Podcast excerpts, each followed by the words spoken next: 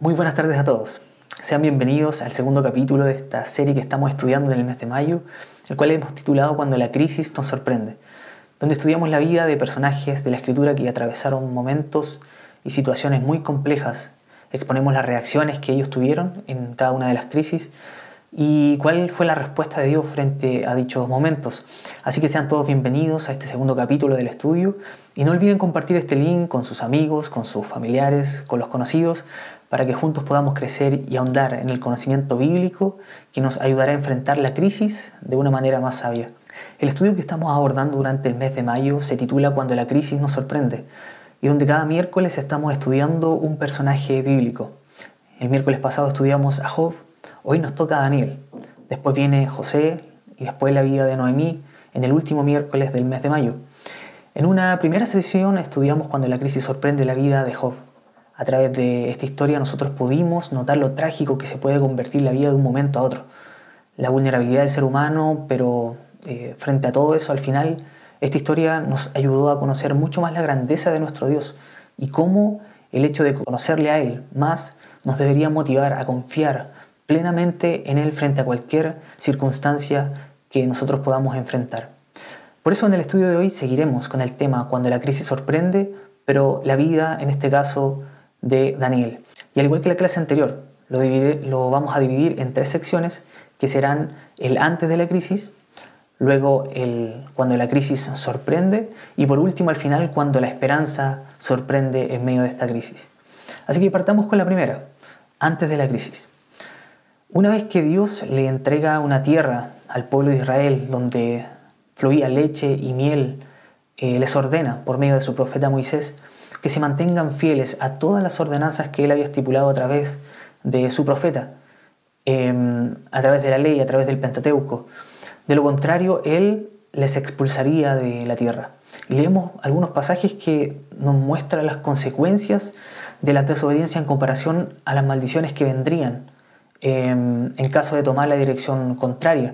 Por ejemplo, leemos en Deuteronomio capítulo 28, verso 1, que es donde comienza estas, esta serie de advertencias eh, y también de beneficios en el caso de que si ellos obedecían a la ley del Señor.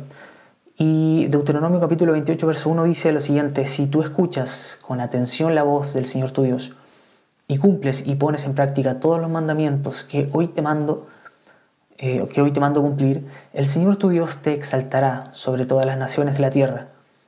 Y continúan los versículos indicando todo lo que Dios iba a hacer con su pueblo, si es que ellos se mantenían fieles a la ley, si se mantenían fieles a Él.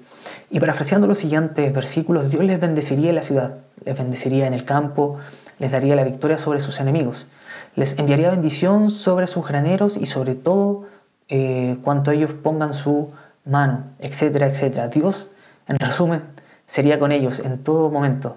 Y termina con las bendiciones en el versículo 14. Ya del versículo 1 al 14 se muestran todas las bendiciones que este pueblo de Israel iba a recibir si es que era obediente a, Dios.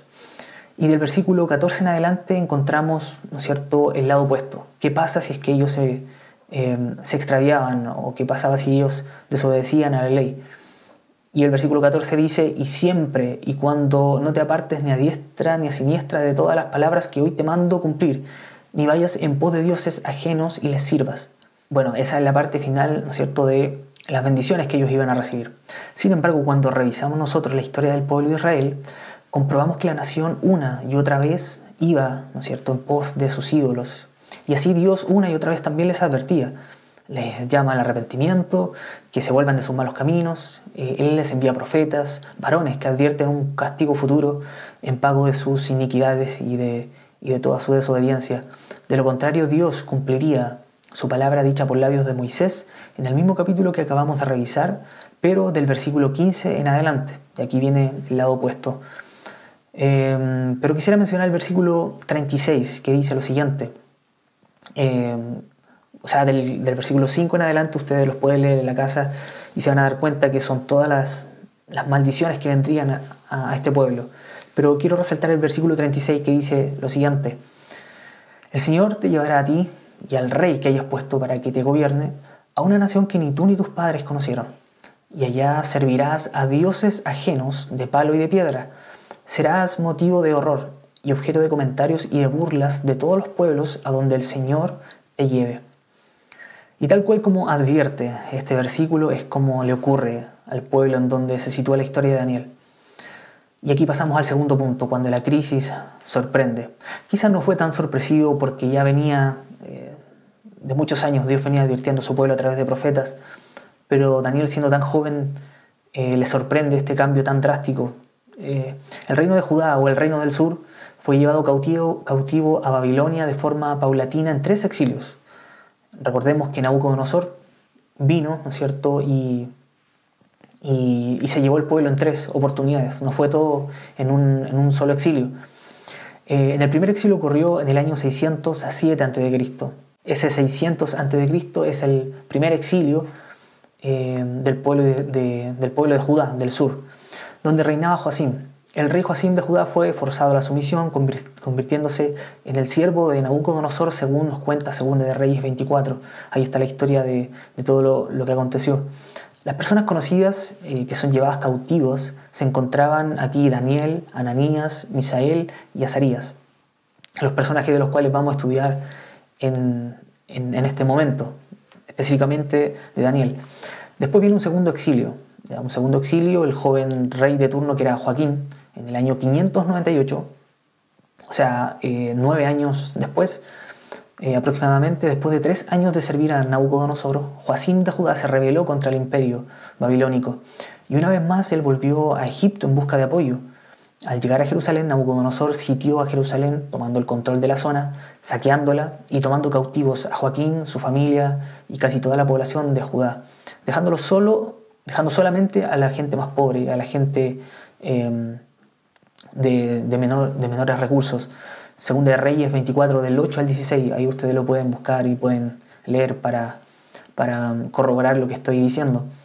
Y el último, el último exilio, y el más conocido, eh, porque ya es donde se lleva la mayoría del pueblo y donde destruye el templo, destruye los muros y donde arrasa con la ciudad de Jerusalén.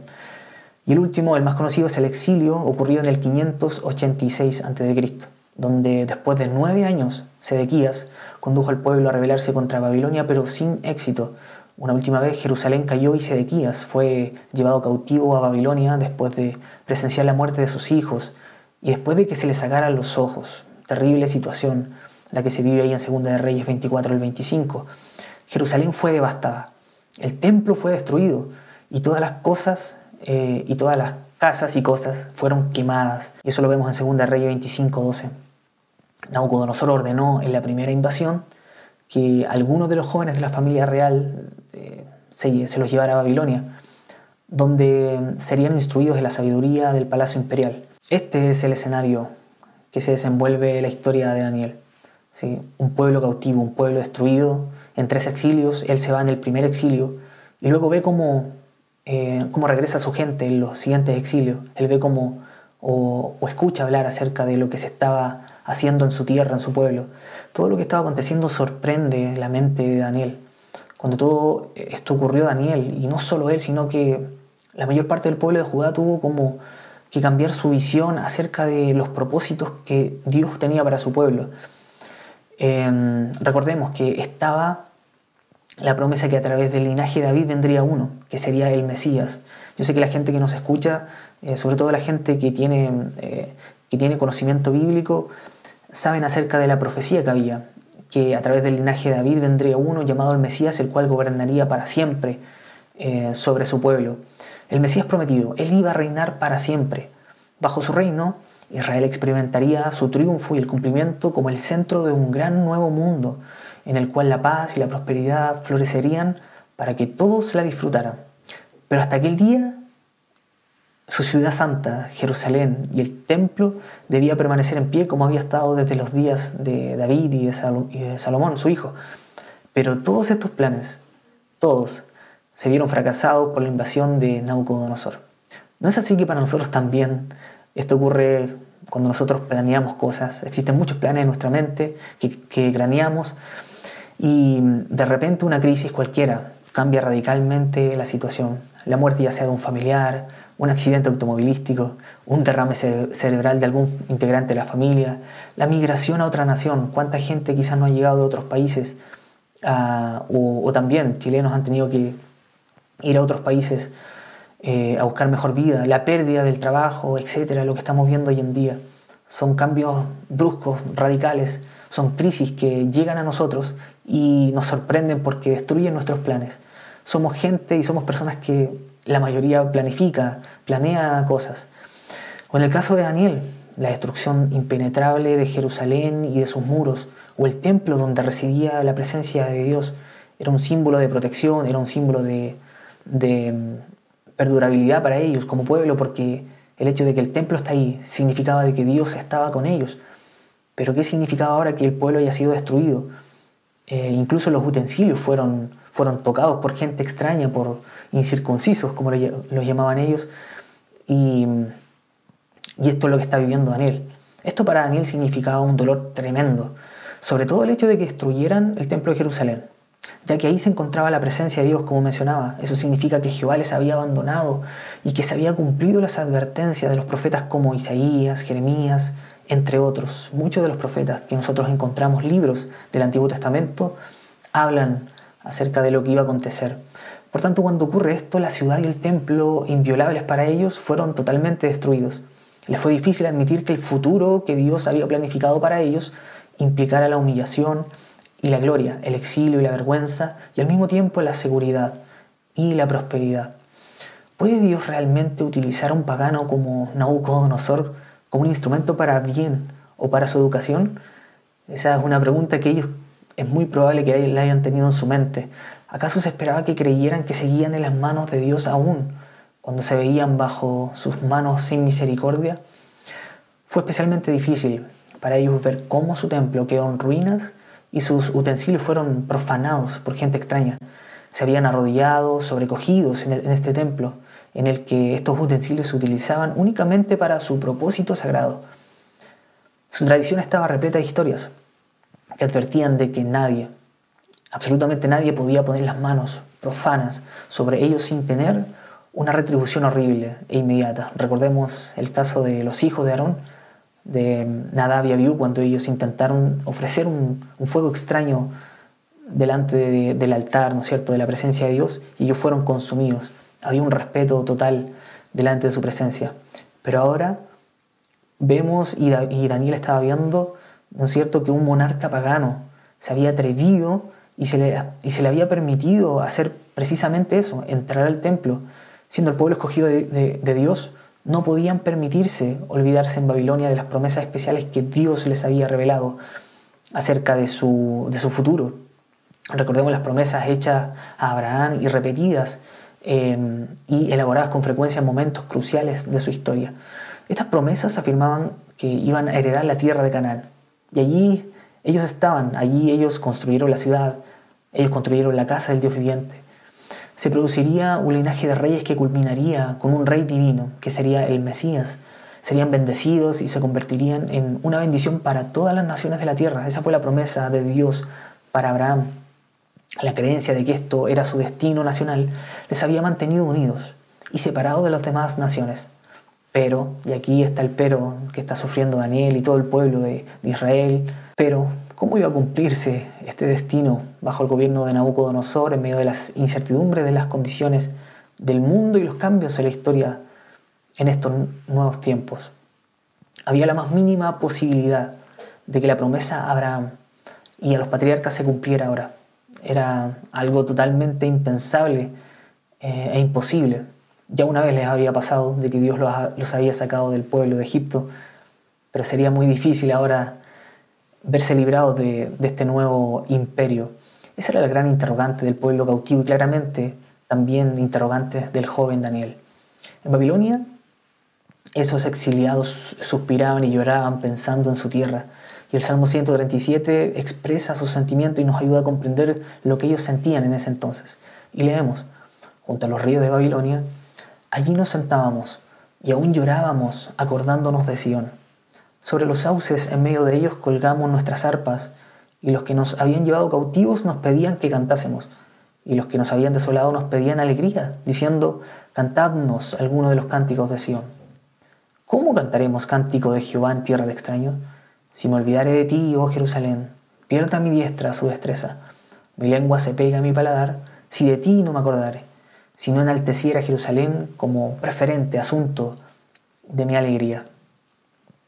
El cautiverio es una obra de Dios, es un juicio de Dios, como bien mencionan los pasajes siguientes. Por ejemplo, leemos en Lamentaciones, capítulo 1, versículos 3 y 5, dice, Judá ha ido en cautiverio a causa de la aflicción y de la dura servidumbre.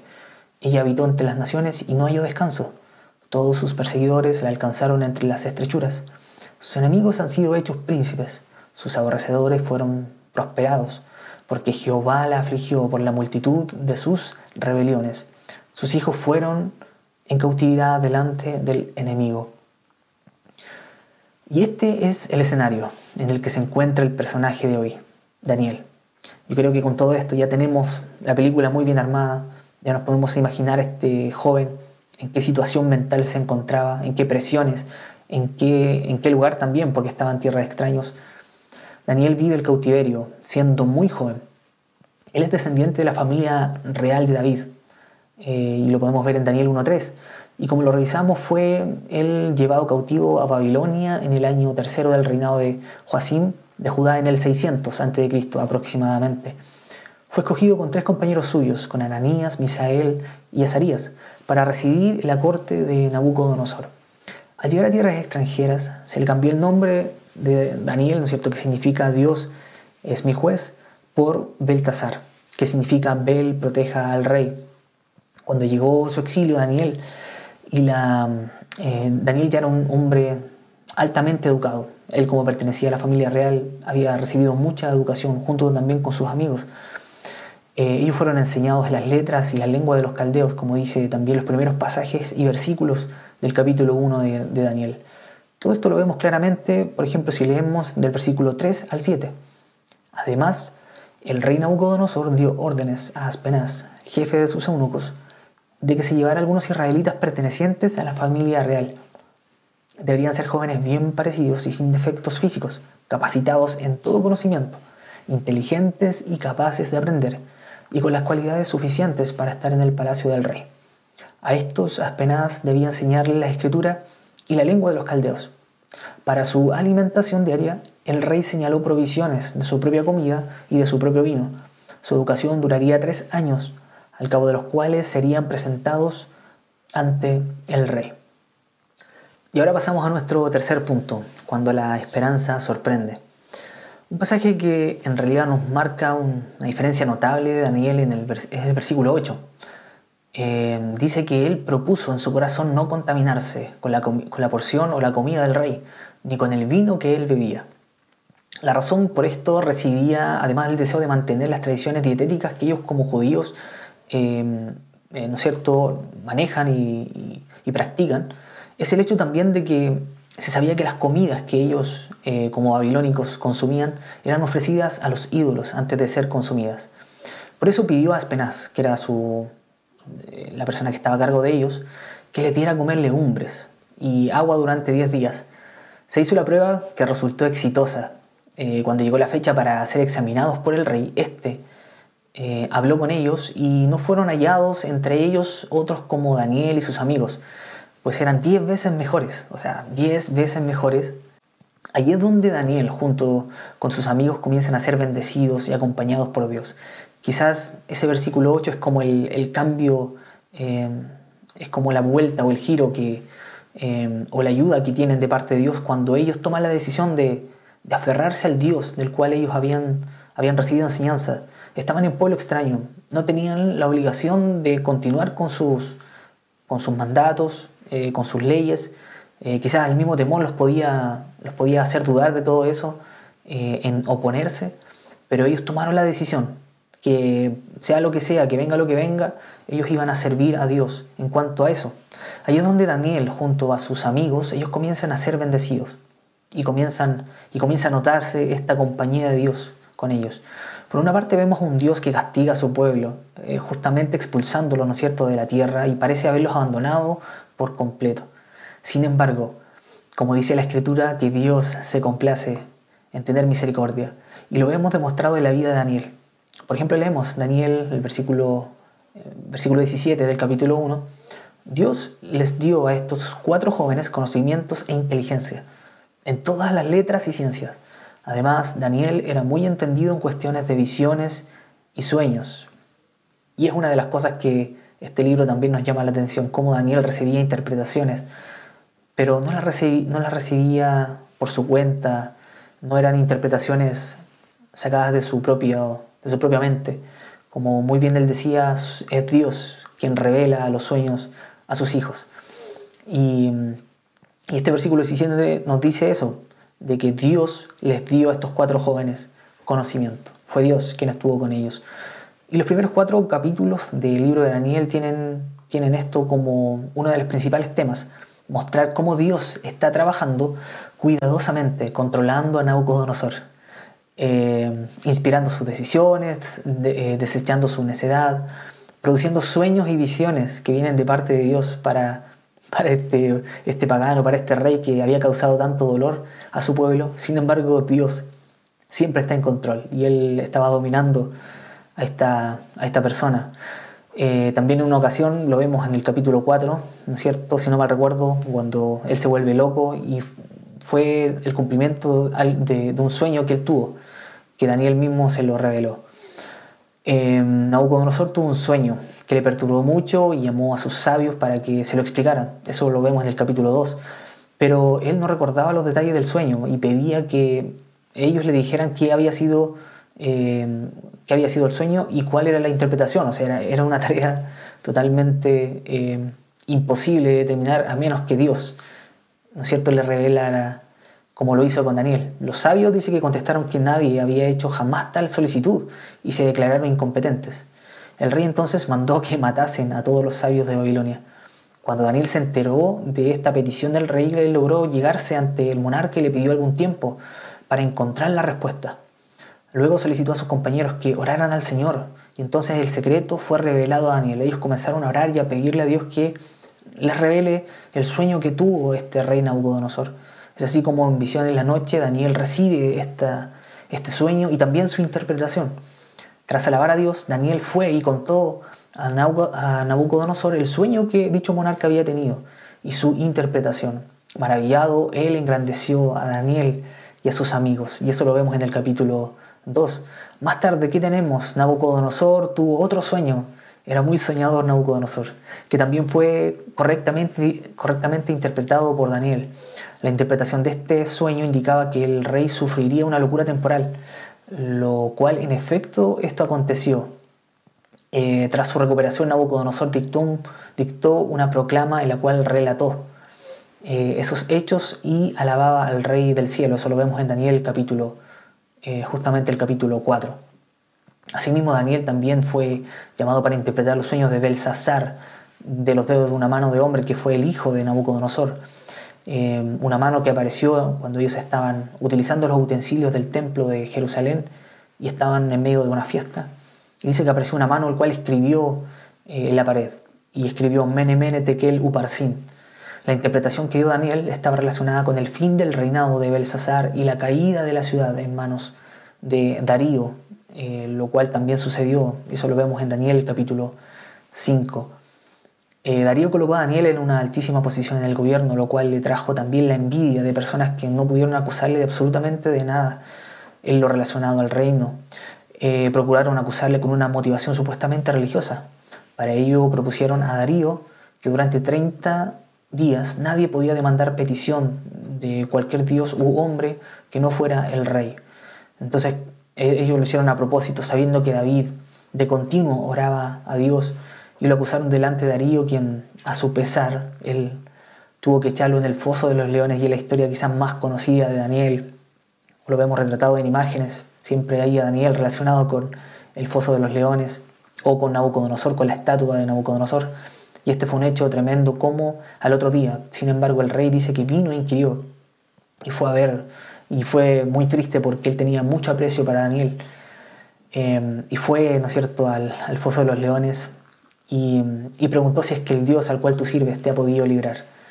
Eh, Daniel contestó que sí, que sí, que Dios había enviado su ángel, el cual cerró la boca de los leones. El rey se alegró, sacó a Daniel del foso y lanzó a este a sus acusadores. Y ahí vemos el desenlace final, como Dios también vuelve, vuelve a colocar en alto a su hijo Daniel. Después, ¿qué más tenemos en todo este, todo este libro? Vemos el desenlace, hemos visto interpretaciones de sueños, hemos visto cómo Daniel comienza a prosperar en esta tierra extraña, cómo comienza a ser bendecido por Dios, comienza a ser acompañado por Dios.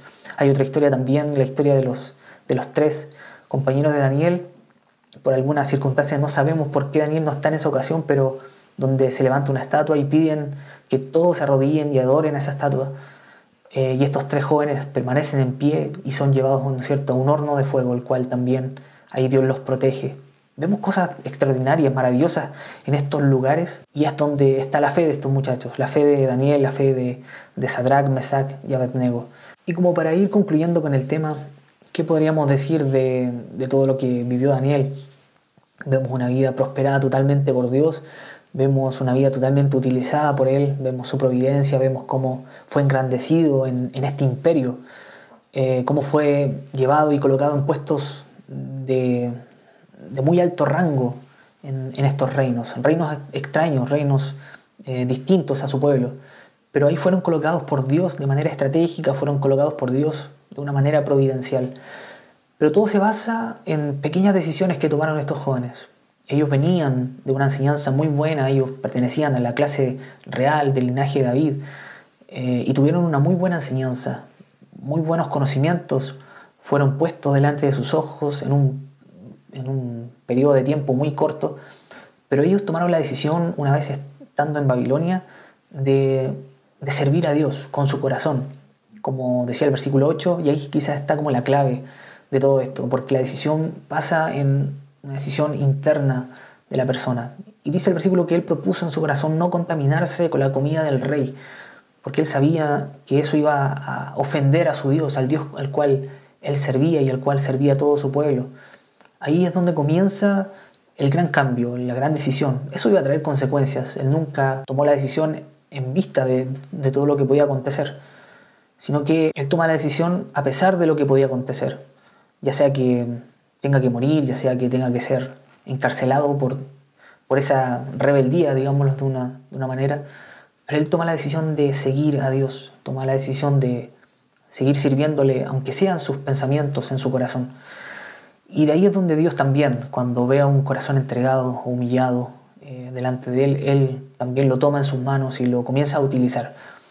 Y de ahí vemos una historia tremenda, como es puesto en lugares estratégicos por Dios. Aunque el texto no lo indica, pero podemos deducir de la influencia que Daniel pudo generar en este rey, en el rey Ciro, para que dejase ir al pueblo a, construir, reconstruir los muros, reconstruir el templo. Durante estos 70 años los judíos fueron tratados con benevolencia, porque Dios en una castiga, pero también con sus mismas manos él sana, como dice un versículo, algo así parafraseado. La restauración de los judíos a su tierra se hizo posible en el 539 es ahí donde ellos regresan, cuando Ciro derrotó a Babilonia y estableció el imperio medo-persa, de acuerdo con su política de regresar a los exiliados a sus tierras. Ciro promulgó un decreto en el 538 que permitió regresar a Jerusalén a los judíos que lo desearan. Aproximadamente 50.000 judíos fueron repatriados a su tierra y tuvieron la providencia de ir a reconstruir el templo. Esa fue la respuesta también a la oración de Daniel que lo vemos en el capítulo 9 como un intercesor delante de Dios. Durante este periodo quedaron completamente curados de la idolatría. Eso es algo que impresiona del pueblo y también lo efectivo que resulta el castigo que Dios aplica a sus hijos. ellos como pueblo de Israel quedaron totalmente curados de la idolatría. O sea, hay un antes y un después de este cautiverio. Antes era un pueblo totalmente idólatra, servía a muchos dioses, y luego de esto comienza un celo tan grande porque aprendieron la lección. 70 años no fueron en vanos para este pueblo desarrollaron un celo excesivo por la guarda del sábado y empezaron a dar una gran importancia a las tradiciones de los rabinos, entre los cuales se destacan los fariseos. De aquí nace, ¿no es cierto?, toda esa rama de, de personas religiosas eh, muy bien aferrados a sus doctrinas, a la ley. Eh, el libro enfatiza la autoridad soberana de Dios sobre las naciones gentiles. Él pone y quita reyes e imperios para cumplir sus propósitos. Nabucodonosor aprendió esa gran verdad y fue también un instrumento de Dios en ese tiempo. El libro de Daniel representa y nos presenta la fidelidad de Dios en medio de cualquier circunstancia, aún en medio del cautiverio. Y Él los, los protegió y los preservó a pesar de, de que estaban recibiendo el castigo divino por causa de su desobediencia. Dios no olvidó al pueblo con el que hizo pacto, sino que lo trató con paciencia al fin de restaurarlo a sus bendiciones. Y ahí es donde Daniel también podemos ver cómo él fue un instrumento, cómo Dios lo colocó en ese puesto para, mostrar su gloria, para recibir visiones futuras de, todo lo por venir impresionantes. Y Dios tiene sus propósitos. Y algo que quisiera concluir con todo esto, cualquiera sea la crisis que nosotros estamos pasando, que las personas que nos están escuchando, ya sean cristianas o no, cualquier crisis que, nos, crisis que nosotros podamos pasar, tenemos que recurrir a Dios. Cuando vamos a Dios, Dios no hace oídos sordos, Dios siempre está con su oído atento al clamor y Dios siempre nos va a dar respuesta en medio del sufrimiento, Dios siempre va a estar con nosotros. Como dice su palabra, el corazón contrito y humillado, Dios nunca lo va a despreciar, Dios siempre va a estar ahí y Dios va a proveer de ayuda, de consuelo, de sabiduría para poder entender lo que estamos pasando la crisis. Porque Dios también nos castiga, porque Dios también nos disciplina, Dios nos coloca y nos hace también pasar factura muchas veces de, lo que nosotros decimos, de lo que predicamos. Incluso yo en este momento que estoy entregando este estudio, Dios llega un momento en que Dios también me coloca a prueba con todo lo que yo voy diciendo. Y así también cada uno de nosotros, los padres sobre todo que tienen hijos, eh, la disciplina que ellos colocan a sus hijos, Dios también eh, los coloca a prueba para ver cuánto están dispuestos a, obedecer a Dios. Pero detrás de cada una de estas, de estas aprensiones, detrás de cada una de estas disciplinas de Dios, de ya sea castigos, disciplinas, o en el caso de Job, como estudiamos el miércoles pasado, detrás de pruebas que podamos sufrir de parte de Dios, porque todas las cosas nos ayudan para bien. Han podido leer los versículos y y me gustaría comenzar por el versículo 1 del capítulo. Dice, estas son las palabras de la carta que el profeta Jeremías envió de Jerusalén a los ancianos que habían quedado de los que fueron transportados, y a los sacerdotes y profetas y a todo el pueblo que Nabucodonosor llevó cautivo de Jerusalén a Babilonia. Aquí vemos al profeta Jeremías. Eh, tiene un, un libro de muchos capítulos, muy extenso, y fue un profeta de ese tiempo también, contemporáneo de Daniel, contemporáneo de Ezequiel, eh, contemporáneo de Isaías. Y este profeta, eh, utilizado por Dios, envía una carta a los cautivos. Y a qué le están enviando la carta, se la están enviando a Daniel. A Daniel, como él fue parte de los cautivos, eh, y esta carta es muy, muy probable que haya llegado en sus manos, que haya llegado a leer Daniel. Y esta carta es de, es de enseñanza, es de, es de consuelo, es de tranquilidad. Es una carta que, que nos llena de emoción al, entender el contexto en el cual podía estar Daniel. Vemos que aquí el profeta está animando, está advirtiendo acerca de profetas que, que los estaban, que estaban incitando a que se rebelaran contra Nabucodonosor. Pero no, la palabra de Dios y el consejo de Dios era muy distinto. Por ejemplo, leemos del versículo 4 en adelante, ustedes también lo leyeron, pero dice, el mandato de Dios dice, así ha dicho Jehová de los ejércitos, Dios de Israel, a todos los de la cautividad. O sea, este es lo que dice el Señor Daniel para ti, que estás en la cautividad, que estás allá en Babilonia. Quise transportar de Jerusalén a Babilonia. Y el, Señor les manda a través de Jeremías, y les dice, edificad casas y habitadlas, y plantad huertos y comed del fruto de ellos. Casaos y engendrad hijos e hijas. Dad mujeres a vuestros hijos y dad maridos a vuestras hijas, para que tengan hijos e hijas, y multiplicaos ahí, o sea, multiplíquense ahí en Babilonia, y no disminuyáis. Y procurad la paz de la ciudad a la cual os hice transportar, y rogad por ella a Jehová, porque en su paz tendréis vosotros paz. Antes de que el pueblo de Israel eh, fuese llevado cautivo, Dios les enviaba ese mismo mensaje a su pueblo, les decía, no, no coloquen, eh, no se opongan a, la invasión de Babilonia, porque si se oponen van a perder la vida.